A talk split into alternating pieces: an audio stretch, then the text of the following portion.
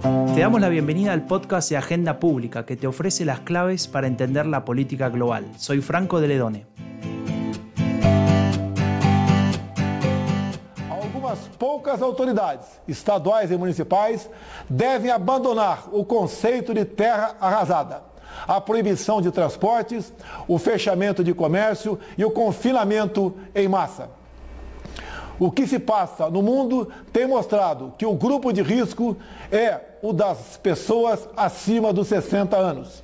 Então, por que fechar escolas? No meu caso particular, pelo meu histórico de atleta, caso fosse contaminado pelo vírus, não precisaria me preocupar. Nada sentiria ou seria, quando muito, acometido de uma gripezinha ou resfriadinho. Jair Bolsonaro presidente de Brasil desde octubre de 2018. Un país que, según muchos medios de comunicación, es el nuevo epicentro de la pandemia. Un país que, en cierta medida, contrasta con sus vecinos en esa materia. Más de la mitad de los casos en la región está en Brasil y casi el 70% de los muertos por coronavirus en toda Sudamérica también está en Brasil. ¿Cómo se explica esta situación? ¿Se debe a Bolsonaro y a sus decisiones? ¿Se debe a deficiencias estructurales en términos sanitarios de ese lugar? ¿Tendrá consecuencias políticas esta situación? ¿Y qué significa para nuestra región en términos políticos, económicos, geoestratégicos? La pregunta, al fin y al cabo, es ¿cómo saldrá Brasil de esta crisis? Y para responder a todo esto estoy con Janina Welp, que es la coordinadora editorial de Agenda Pública y una referente obviamente en temas de América Latina. ¿Qué tal, Janina? ¿Cómo estás? Hola, Franco. Un gusto estar conversando otra vez contigo. Eh, me parece muy bien la introducción que hacías a, este nuevo episodio de un tema que nos está preocupando mucho a todos, porque justamente en, en, estas últimas semanas algunos medios de alcance global han sostenido que el nuevo epicentro de la pandemia está en América Latina. La CNN, por ejemplo, tituló una de sus notas diciendo que la región está perdiendo la batalla contra la pandemia. Pero lo cierto, como bien señalabas, es que no todo es igual en América Latina. Costa Rica, Paraguay tienen una decena de fallecimientos, registran una decena de fallecimientos y en Uruguay un poquito más, pero no, no pasa la veintena. No se puede generalizar. Ahora, sin duda, lo de Brasil es dramático, con más de 50.000 muertes y superando ampliamente el millón de contagios. ¿Cómo se llega a este escenario y cómo se sale? Que es lo que más nos importa discutir hoy, en lo político, en lo económico y en lo social. Bueno, y para responder a estas cuestiones vamos a abrir la mesa, ¿no? Y estamos con dos analistas que realmente es un gusto tenerlos. Y estoy hablando de Daniela Campello, que es profesora de Política y Relaciones Internacionales en la Fundación Getulio Vargas de Río de Janeiro. Hola, Daniela, ¿cómo estás? Hola, Franco. Hola, Janina. Mucho gusto. Muy bien. Ah, el gusto es nuestro. Y también, como les decía, estoy con alguien más que, que, es investigador principal del Instituto de Ciencias Sociales de la Universidad de Lisboa y se llama Andrés Malamut. Hola, ¿cómo estás, Andrés? Franco, Janina, Daniela. ¿Cómo están ustedes? Bien, acá estamos con este, con este tema, como decíamos, muy preocupante y tratando de aclarar un poco los escenarios que se vienen. Así que, bueno, como Daniela está en Río de Janeiro, nos gustaría empezar por pedirle que nos haga una breve descripción de ¿Cuál es la situación en este momento en Brasil? Mira, Janina, la descripción es muy complicada lo que pasamos acá hoy en Brasil, en Río, en São Paulo, en el norte del país. Nosotros no tenemos una curva, tenemos una reta que se va arriba de casos de COVID y de muertes de COVID. Entonces, uh, y al mismo tiempo que, que, vimos los números así, lo que pasa es que el comercio, uh, todo se está abriendo una otra vez. Entonces tenemos en, en, Río shoppings y, el comercio y, los uh, doctores. Uh, entonces es muy complicado porque nosotros no venimos del fin de, de la historia. Y no hay, hoy en día en Brasil no hay ninguna ciudad que está Uh, con aislamiento como, como teníamos hace dos meses. Entonces es muy preocupante. Y de la parte del presidente, el presidente tiene un discurso de que la gente hay, hay que ir a la calle y que la economía ya necesita retomarse. Y, y, al mismo tiempo uh, nosotros vemos que los hospitales ahora están se, se, se haciendo más llenos con el tiempo. Entonces no, e, está muy complicado de ver uh, la luz en el fin del túnel en Brasil hoy. ¿Y, qué es lo que ocurre, Daniela, con el apoyo a Bolsonaro? Porque veíamos hace un par de semanas que estaba cayendo, que caía casi el 50%. Eh, ¿qué, qué, pasa con este presidente que es tan cuestionado afuera, adentro de Brasil? Sí, eso, ese es un tema de debate muy interesante hoy en Brasil, porque Bolsonaro tenía, uh, estuvo mucho tiempo uh, en los 30% de, de apoyo en Brasil y muy, muy estable.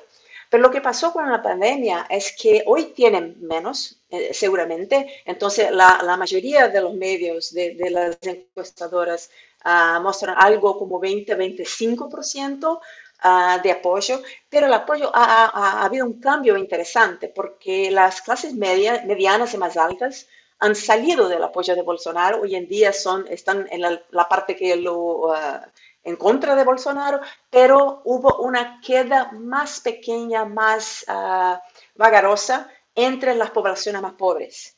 Y eso tiene que ver, hay mucha discusión hoy, que está pasando, pero lo que, nos parece es que hay un efecto directo e indirecto, e indirecto de, los 600, eh, los brasileños más pobres reciben hoy 600 uh, reales de ayuda uh, emergencial en Brasil.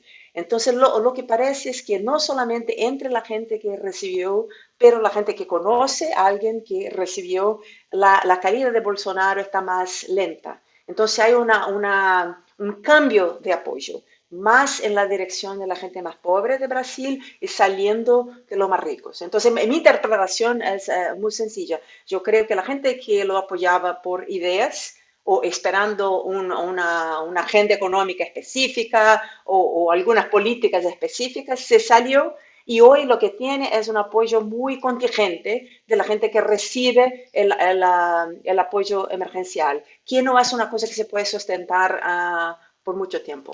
Y eso, justamente lo que estás marcando, me lleva a pensar a, eh, en una pregunta que, que se hace casi desde el principio de la pandemia, ¿no? desde marzo aproximadamente eh, porque muchos especulaban con que el populismo sale perdiendo, entre comillas, de la pandemia, ¿no? sale, digamos, sale herido. Eh, algunos dicen que esta hipótesis se cumple y otros citan ejemplos variados en América Latina como en El Salvador o incluso en Europa con Hungría diciendo, bueno, esto no es tan cierto, hay casos que, no comprueban esta hipótesis. Entonces, yo quería saber qué opinan ustedes, ahora no solamente a Daniela, sino también a Andreu, preguntar, Andreu no, Andrés, perdón, preguntarles eh, si ustedes piensan que de esto sale perdiendo el populismo. Quiero dejar claro algo antes de tirar unos números que pueden ser polémicos.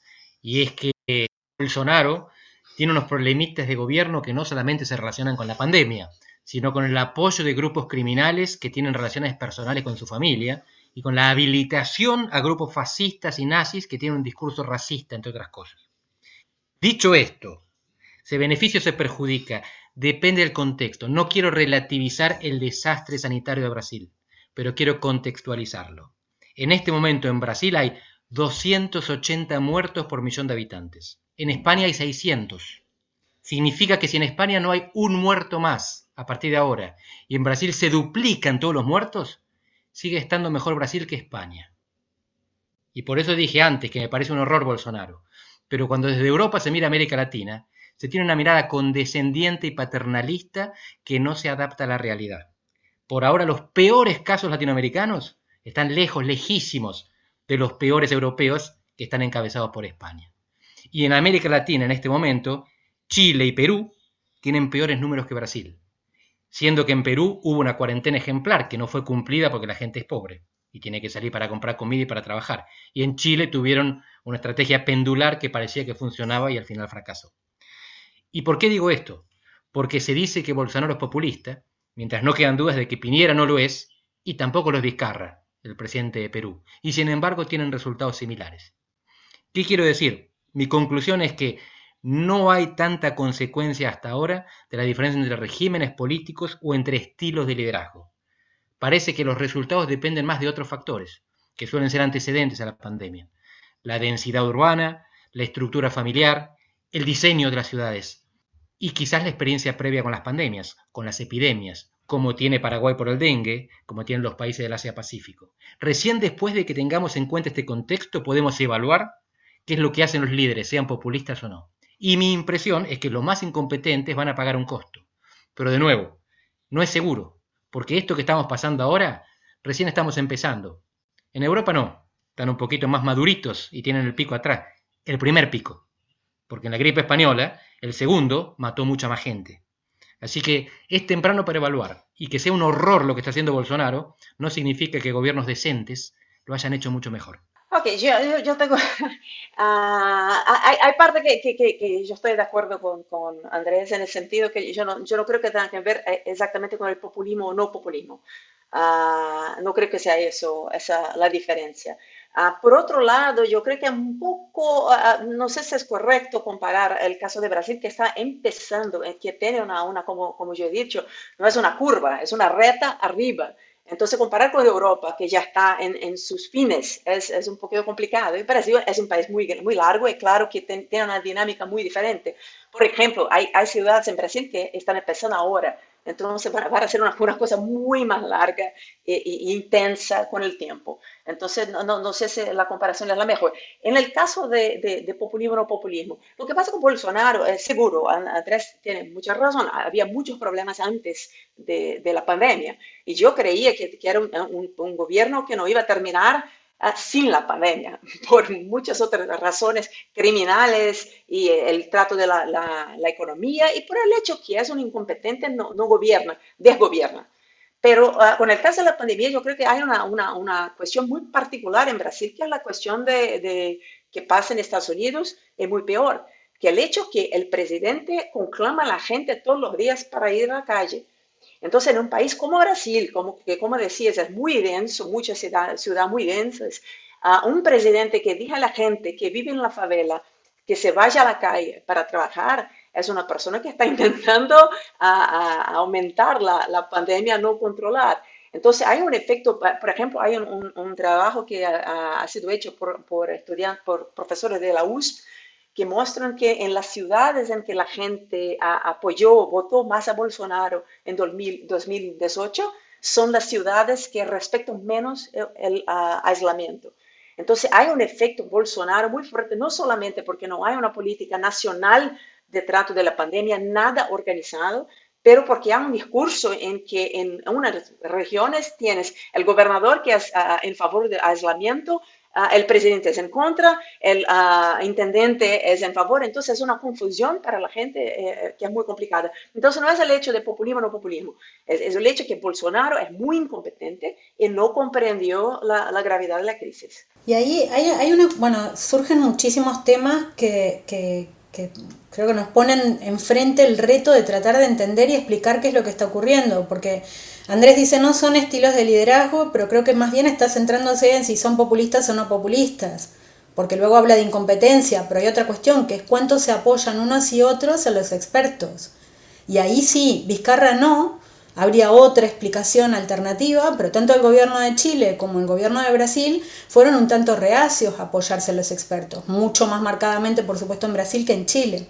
No, no solamente, eso, es, es, eh, no solamente hay un problema con los expertos que no, tienen uh, una voz en el gobierno, pero en el caso de Brasil yo creo que es el único que yo conozco, que el gobierno decidió que la solución para la pandemia es la cloroquina. Entonces lo que pasa hoy es una, es una cuestión criminal, porque decidieron, eh, nosotros no tenemos un ministro de salud, es un general que no comprende nada, nada del área de salud. Entonces, por, con ese, ese, general, Bolsonaro logró que el sistema público uh, tenga en su protocolo uh, dar la cloroquina a la gente que tiene uh, un, caso muy débil de, de COVID-19. Entonces, en el principio de, de los efectos, la gente debe tomar la cloroquina, que es una cosa que no hay ninguna confirmación en ninguna parte. Y más que eso, no solamente el gobierno intenta dar cloroquina para la gente, incluso uh, niños y, mujeres embarazadas, como hay una iniciativa del gobierno para que el Ministerio Público principie con acciones, con, um, no sé cómo se puede decir, criminalizar uh, las uh, intendencias que no lo hagan y los gobiernos. Entonces es un caso muy serio, no es solamente no, no, no considerar a los expertos, pero es un presidente que está determinando el protocolo de tratamiento de una pandemia. Y un poco para, de alguna manera, ofrecer una mirada eh, más amplia en términos eh, regionales, eh, te pregunto, Andrés, ¿vos qué pensás, qué significa para la región, toda Latinoamérica o Sudamérica, que Brasil esté viviendo esta situación tan grave? Brasil hace rato se había desvinculado de cualquier papel de orientación en la región. Alguna vez lo tuvo, no siempre de manera muy exitosa, pero desde la introversión que se da primero porque a Dilma Rousseff no le gusta la política exterior, después porque Michel Temer, el sucesor, se encarga de la cuestión económica y finalmente porque Bolsonaro se orienta completamente hacia los Estados Unidos, Brasil prácticamente desaparece de la política regional. En la última década hubo dos eventos clave, que fueron el acuerdo de paz en Colombia y la visita de Mike Pence, el, vicepresidente de los Estados Unidos, a Colombia para encontrarse con Guaidó. En estos dos eventos fundamentales para la guerra y la paz en América del Sur, Brasil estuvo ausente, engullido por sus propios problemas. Así que Bolsonaro en este aspecto simplemente refuerza una tendencia que venía de evasión. El problema es que en la región hay cada vez más mejor dicho, menos oportunidades en común. Los sudamericanos comercian y buscan inversiones y emigran hacia países de afuera de la región. Pero los problemas, las amenazas siguen viniendo del vecino. El contrabando, el narcotráfico, la guerrilla, la corrupción son fenómenos regionales. Y en este, en este momento el problema empieza a ser Brasil, un país gigantesco lleno de gente enferma que no controla y que contagia. Y por lo tanto se está convirtiendo en un leproso regional, una palabra difícil de usar. En otras épocas los leprosos eran aislados, expulsados de la ciudad. Y en este caso, la Unión Europea, por ejemplo, está definiendo los protocolos por los cuales va a decidir quién puede viajar a Europa. Parece que en este caso el único que entra hasta ahora es Uruguay, pero van incorporando otros países. Y quizás Brasil no esté entre los países que pueden viajar a Europa. ¿Y qué van a decir los brasileños entonces cuando por la incompetencia de su gobierno se vean obligados a no salir del país o a no dejar entrar a nadie? ¿Y qué van a hacer los demás países al lado que tienen que mantener la frontera cerrada? De hecho, uno de los principales mecanismos que permitió el éxito hasta ahora de Paraguay fue el bloqueo de la frontera con Brasil. Evitar que le lleguen los infectados. Tener al contagiado en el barrio es muy complicado para los países que hicieron las cosas mejor. De todas maneras, quiero ser claro, esto de hacer las cosas mejor es relativo, porque hay poca ciencia disponible para enfrentar esta pandemia. Es muy poco lo que sabemos. Y por eso los locos, Daniel hablaba de Bolsonaro, que es el más loco de todos, pero hay un par más. Daniel Ortega en Nicaragua y el propio Trump en Estados Unidos, que no habrá recomendado la cloroquina, pero sí la lavandina. Bueno, estos locos tienen pésimos resultados, pero los gobiernos sensatos no tienen muchos mejores resultados. Y este es un problema, porque entonces la cuestión es quién tiene la culpa.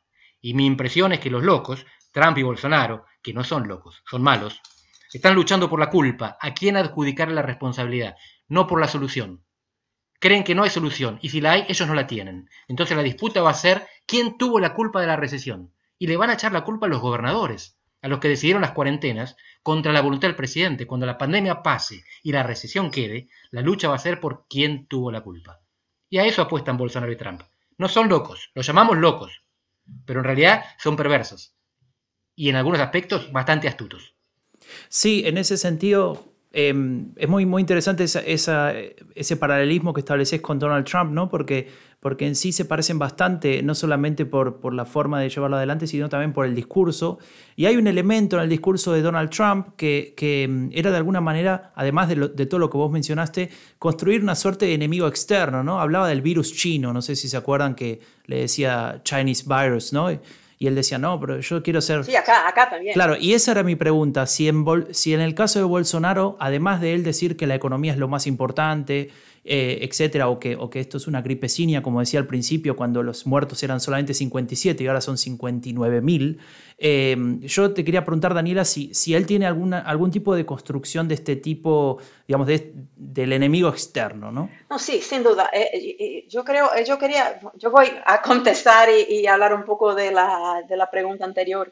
Yo creo que hay una, lo que es las, similitudes de, Trump y Bolsonaro son muy impresionantes y nos eh, resta preguntar si, tiene, si hay alguna concertación o una fuente común de, de, estrategia o si Bolsonaro simplemente eh, hace lo mismo que Trump porque cree que, que es un, un, éxito. Porque el caso de uh, colocar la, la, la, la, cuestión de la pandemia como un trade-off, un cambio entre la salud y la economía, ponerse en el lado de la economía, poner la culpa, la responsabilidad por la economía en los gobernadores que quieren, que defienden, defienden el aislamiento, uh, la pelea con el ministro de salud, todo es muy parecido con Trump. Y la cosa del, del virus chino, eso es muy impresionante porque en el caso de Trump, gana mucho, tienen una disputa con China por poder en la, economía, en la política, en el mundo, entonces se comprende la estrategia. En el caso de Bolsonaro, Brasil solo pierde con, con pelea con China. Y hoy en día la gente en el gobierno habla del virus chino. Ah, en la, hubo una, una, reunión que fue... Ah, que se, se volvió, volvió, pública de los ministros en que el ministro de Economía decía que China había que ayudar todo el mundo porque creó el virus. Entonces, es el tipo de cosas que, que no se puede creer. Lo que pasa es que eh, así como la, la relación con China, que, que, yo comprendo la lógica de Trump, pero no se puede comprender la lógica de Bolsonaro, es lo mismo con la economía, porque Trump tenía una preocupación con la elección de ese año. Uh, en, uh, en, Estados Unidos. Entonces, uh, sabe muy bien que la economía es central para el voto. En el caso de Bolsonaro no hay por qué, tiene dos años y medio uh, para, para, tratar de la economía. Entonces podía tener una, una, un trato más eficiente de la pandemia uh, con testeos. Nosotros no testamos, testamos nadie con testeos, con información y, y, y, entonces a tratar de la economía cuando, cuando, cuando pudiera. Sí, sí, no, siguiendo de, eh, con, el, con, el, tema que estabas planteando y con lo, todo lo que estamos discutiendo, un, un, asunto que nos interesa especialmente tratar y no queremos que se nos escape es cuál es el escenario, no digo del día después porque estamos muy lejos de eso, pero el escenario político-social en el corto y mediano plazo. Eh, hablamos de los gobernadores ya, pero Daniela, tanto tú como Magna Ignacio han escrito en agenda pública sobre lo que está ocurriendo en Brasil y hemos visto que ha ido erosionando las instituciones de control, pero sin embargo siguen estando ahí, ¿no? El Congreso, la justicia, qué pasa con las protestas sociales, los partidos, los militares, los medios. ¿Por dónde viene la oposición a Trump? A Bolsonaro, perdón. A, Bolsonaro. Ah, el, en el primer año fue mucho más del Congreso, muchas cosas que Bolsonaro intentó pasar, muchas leyes no, no pudo, pero, pero ahora viene mucho del, del judiciario. Entonces la Suprema Corte ha, ha, sido muy fuerte en contra de lo, lo, que intenta Bolsonaro. Lo que pasa es que hay, hay un problema de estrés institucional, entonces todos los días hay algo nuevo entonces vivimos no de construir algo, pero de nos defendernos todo el tiempo de Bolsonaro. Y eso tiene un, costo altísimo en medio de una pandemia muy, muy peor. Y el otro riesgo que hay es que la, el judiciario, que es la última defensa de la resistencia a Bolsonaro, se ha hecho muy fuerte, muy largo. Entonces, por ejemplo, nosotros tenemos, yo no estoy en contra de eso porque esa fue la única solución que encontramos, pero el, el judiciario empezó una investigación está haciendo la investigación y va a jugar la misma investigación en contra de Bolsonaro. Entonces, el proceso de judicialización que iba pasando en Brasil antes, con el, periodo del impeachment, se está haciendo más fuerte. Entonces, por un lado, yo creo que es muy bueno porque es la única protección que nosotros tenemos. Por otro lado, es un, es un peligro, claro, para la democracia. Entonces, si me pregunta cómo, cómo, vamos a estar después, yo creo que tenemos una, sufrimos mucho con el intento de Bolsonaro de controlar las instituciones de control, la Policía Federal, la Procuraduría General de la República. Entonces, hay avances en todas las partes. En las instituciones de gobierno hay una destrucción en el medio ambiente, cultura, educación, lo que quieras. Entonces quebró muchas cosas, no ha hecho mucho, pero ha destruido mucho que ha, sido hecho en la década pasada. Uh, y amenazas a la media, que es una, una, situación muy complicada para frente. Entonces yo creo que eh, en Brasil se irá, se irá de eso muy, se dice machucado en español, pero muy sufrido la, la, las instituciones. Y, el papel, como, decía Andrés, no es solamente un, paria en Latinoamérica, será un paria mundial. Entonces, todo el soft power que Brasil tenía de un país abierto, un país neutral, que no, no tenía uh, uh, automáticamente alineado con, con, nadie, ahora cambió todo. Entonces, yo creo que, que tenemos muchos años para volver a una normalidad después de Bolsonaro. La relación civil-militar, que era una cosa relativamente tranquila se volvió loca. Ah, el apoyo de las policías militares en Bolsonaro, las armas, el aumento del uso de, armas de fuego, hay muchas cosas que cambió que, yo no sé cuándo vamos a volver a una normalidad. Andrés, eh, que es también uno de tus temas de investigación, ¿cómo, ves esta cuestión con el foco particularmente sobre las protestas sociales? ¿Habrá protestas sociales en Brasil? ¿Cómo lo ves? Y el rol de los militares. Gran cuestión. Lo que decía Daniela recién habla de una agrietación de Brasil. La grieta es la palabra que se utiliza en Argentina para definir la polarización política. A Brasil estábamos acostumbrados a verlo como un país suave, de blandas costumbres, como definen también a Portugal los portugueses, mientras había países mucho más ásperos, como Argentina, al lado, donde los conflictos eran gritados, como en Italia. En Brasil era todo más tranquilo. Y ahora Brasil está crispado, pero está crispado de manera violenta, y Daniel lo describía, con armas, no solamente con gritos. Y esto es una cosa nueva y es difícil de administrar por los vecinos, que no están acostumbrados a ver a un Brasil de esta manera. La, quiero ser claro, Brasil ya tenía una sociedad violenta, pero la violencia era subterránea y era marginal. Había 60.000 homicidios por año, pero el perfil de los asesinados era varón, joven, negro o mulato, favelado, que vivía en los barrios marginales o periféricos. Entonces los turistas no lo veían. Ahora lo ve todo el mundo, sale en televisión la violencia en Brasil. Y es un país al que no estábamos acostumbrados. Si va a haber protestas todavía no está claro, por lo siguiente. Hasta la pandemia había protesta en la mitad de América Latina, pero no en Brasil, porque en Brasil ya había habido. Habían empezado en 2013 y habían terminado en la destitución de Dilma. Y lo que tiene Bolsonaro es un apoyo minoritario, pero muy intenso. Minoritario significa 30%, aunque su base pura sea de la mitad.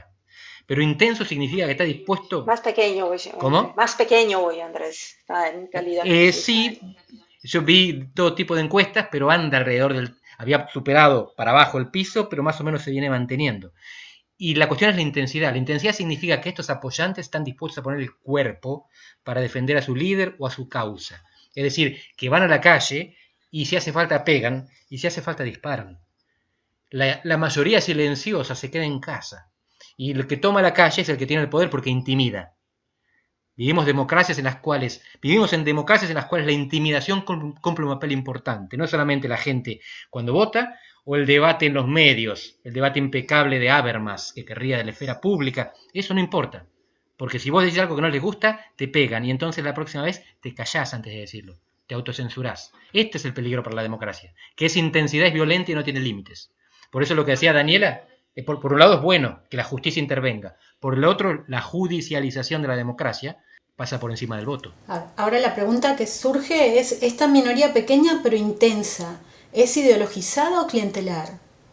Eh, ah, eso, es muy importante, porque hoy, hoy ah, ah, salvo la Datafolia, que tienen cuestiones con, con, la metodología, la mayoría de las encuestas da como 25%, 20-25% como Bolsonaro, pero hay muchas que encuentran que la gente que es eh, se podría llamar bolsonarista o bolsolavista, uh, en realidad son como 8%, no más que 10. Entonces, esa gente uh, es la ideológica, es la que va con Bolsonaro, que defiende uh, la militarización, el golpe militar y la vuelta a 64, ese tipo de cosas muy, muy locas, los extremistas. El caso de los otros, yo creo que tenía, cuando fue electo, había una, una, una, conjunción de mucha gente muy diferente que quería cosas muy diferentes en contra de muchas otras y que votaron a Bolsonaro. Entonces había la gente de la agenda neoliberal de Guedes, de Paulo Guedes, había la gente de, los evangélicos que tenía una, una, una relación más ideológica. Es un, un, un conjunto muy diverso. Hoy en día, yo creo que resta los evangélicos todavía están con, Bolsonaro, pero no sé si, se van a quedar mucho tiempo ah, por, cuenta de la, de la economía que, que, se va abajo. Y hay uh, gente ahora, los nuevos apoyadores de Bolsonaro, que son los que reciben ah, el apoyo emergencial. Y los 8% que son los que, que, se van con él hasta no sé cuándo. Entonces yo creo que con el tiempo mi, mi escenario es mucho más que con la, la calidad de economía, con el fin o reducción de, de, apoyo emergencial, porque el gobierno no tiene la plata para hacer eso por mucho tiempo, yo creo que va a perder todo el apoyo que tiene que ver con la relación clientelar. Y le van a quedar como, como los 8%, los 10% que, que, que, tiene hoy de, de aficionados.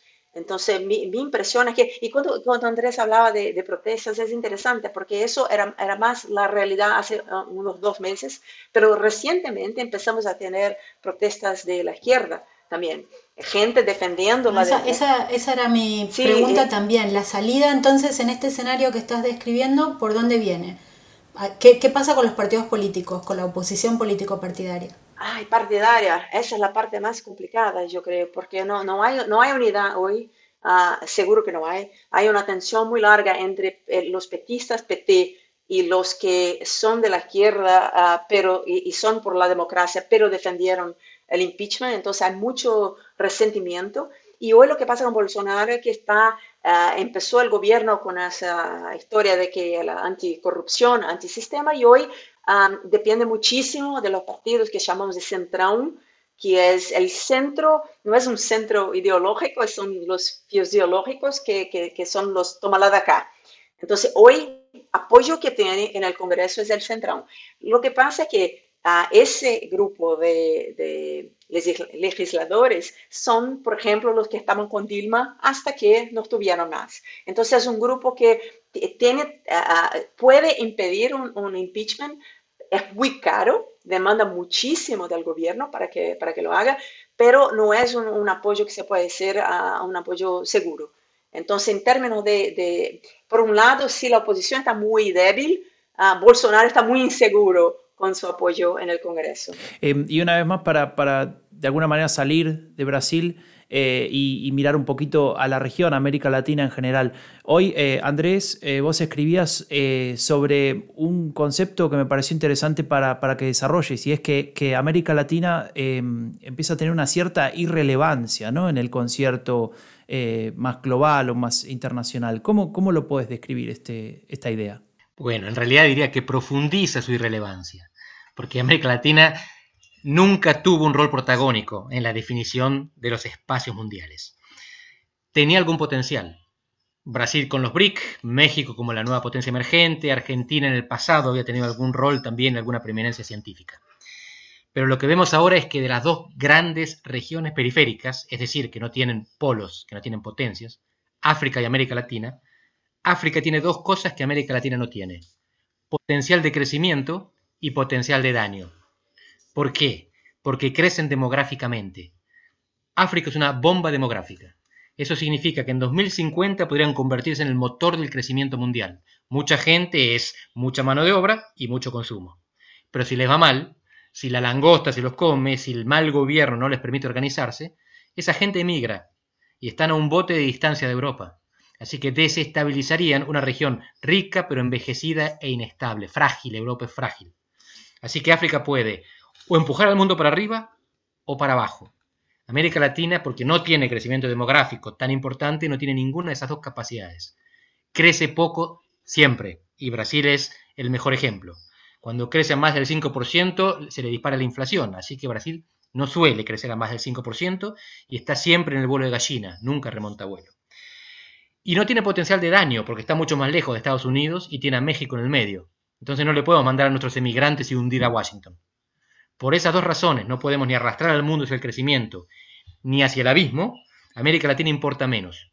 Sin embargo, se puede transformar en objeto de la codicia ajena. No va a ser un actor geopolítico, pero puede ser un espacio, un terreno donde otros jueguen a la geopolítica, donde China y Estados Unidos disputen, por ejemplo, recursos naturales. Y esa es la impresión que daría el hecho de que Estados Unidos se quiera apropiar del BID, Banco Interamericano de Desarrollo, por primera vez en la historia, quiere poner al presidente, cuando el presidente siempre fue latinoamericano. Algunos piensan que tiene que ver con la disputa geopolítica con China, otros creen que tiene que ver con los negocios inmobiliarios de Trump y su familia y sus amigos. En realidad el banco es un prestamista para empresas que hacen negocios y posiblemente tener un amigo a cargo del banco le garantice que va a tener mucho dinero en el futuro. No queda claro si es geopolítica o negocios o ambas cosas. Pero si es geopolítica, supongamos ingenuamente lo mejor, es la geopolítica de Monroe, no de Marshall. Es la geopolítica del siglo XIX que piensa en América como de los americanos, entendiendo a los norteamericanos como americanos. Y no es la geopolítica de Marshall, que es el que después de la Segunda Guerra Mundial pone plata para reconstruir un mundo y hacerlo seguro para los Estados Unidos. Estados Unidos se retira de las organizaciones que no controla, como la Organización Mundial de la Salud, y controla las organizaciones donde se queda, como el Banco Interamericano de Desarrollo. Esto no significa que América Latina sea una potencia geopolítica, al contrario, significa que es una impotencia geopolítica. Que viene China, invierte o hace lo que quiere, que viene Estados Unidos y le lleva la única institución que en este mundo complejo América Latina todavía controlaba.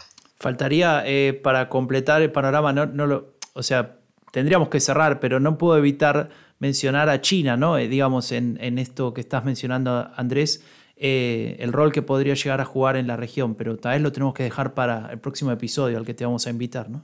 vamos, vamos a hacer uno sobre la diplomacia de los barbijos, Franco, ya está planeado. Sí, pero pues, puedo decir una, una, una, cosa que yo creo que hablamos poco de, de qué va a pasar después de la pandemia, pero me parece que es un, va a ser un periodo económico muy complicado y un periodo político aún más complicado.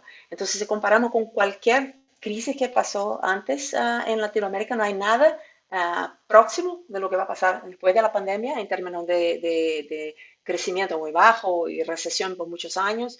Y yo creo que y, y, lo que nosotros sabemos muy bien que pasa en Latinoamérica cuando hay una, una volatilidad, una inseguridad muy fuerte con, uh, económica, es que eso pasa con, con, con la política también, no solamente un, ¿cómo se dice?, un, efecto de anti-incumbency en contra de los gobiernos, que yo creo que va a pasar con todos los eh, exitosos o no, porque una crisis es una crisis, pero eh, yo me siento muy preocupada con, con la cuestión de, la democracia propiamente dita, que es uh, en general me parece más uh, insegura, más débil, también en un periodo de crisis económica muy fuerte. Y eso me preocupa muchísimo. Yo tengo un matiz cortito para terminar que no le tengo tanto miedo al destino de la democracia, sino al destino de los estados, del orden público, del Estado de Derecho. Mi impresión es que la deslegitimación del orden va a ser tal y la falta de recursos del orden para relegitimarse, que los flujos ilegales son la alternativa a los estados y a los imperios de afuera. No va a ser tanto que América Latina estará dominada por China o por Estados Unidos, sino por las mafias. Entonces habrá estados formales con democracias que funcionan en algunas zonas y el resto vamos a estar en manos de flujos ilegales que ya controlan hoy a Venezuela y a las fronteras de Venezuela y que se están expandiendo rápidamente por las prisiones del continente. Bueno, Daniela, Andrés, les agradecemos mucho por haber participado en, este episodio de nuestro podcast. Con una alternativa o con otra, la verdad es que los escenarios son, son muy sombríos, realmente muy sombríos. Nuestra pregunta de hoy era cómo saldrá Brasil de esta crisis y lo que tenemos sobre la mesa es, es, algo muy negativo, ¿no? una caída de la economía sin precedentes, una erosión institucional que venía de antes de la pandemia, pero se refuerza con ella, una minoría abocada a la crispación violenta, que aunque se esté reduciendo está ahí, mientras no se termina de articular una oposición político-partidaria, la oposición se queda en manos de, de, la, de la Corte, que a su vez tiene el perjuicio de estar judicializando la política, o sea que una de cal y una de arena. Eh, realmente y, con todo esto arrastrando a la región a también profundizar su irrelevancia y a tener mayores conflictos de los que ya tiene entre fronteras, países, crecimiento del narcotráfico. Bueno, el panorama realmente es, es, eh, es bastante sombrío. Pero más allá de esto, les agradecemos mucho por ayudarnos una vez más a entender lo que está ocurriendo en Brasil, en América Latina y esperamos seguir contando con ustedes en próximas actividades que hagamos en Agenda Pública. Franco, nos despedimos. Sí, bueno, gracias también a vos, Janina, gracias Daniel, Andrés. Un, un, placer escucharlos hablar y se aprende mucho con ustedes.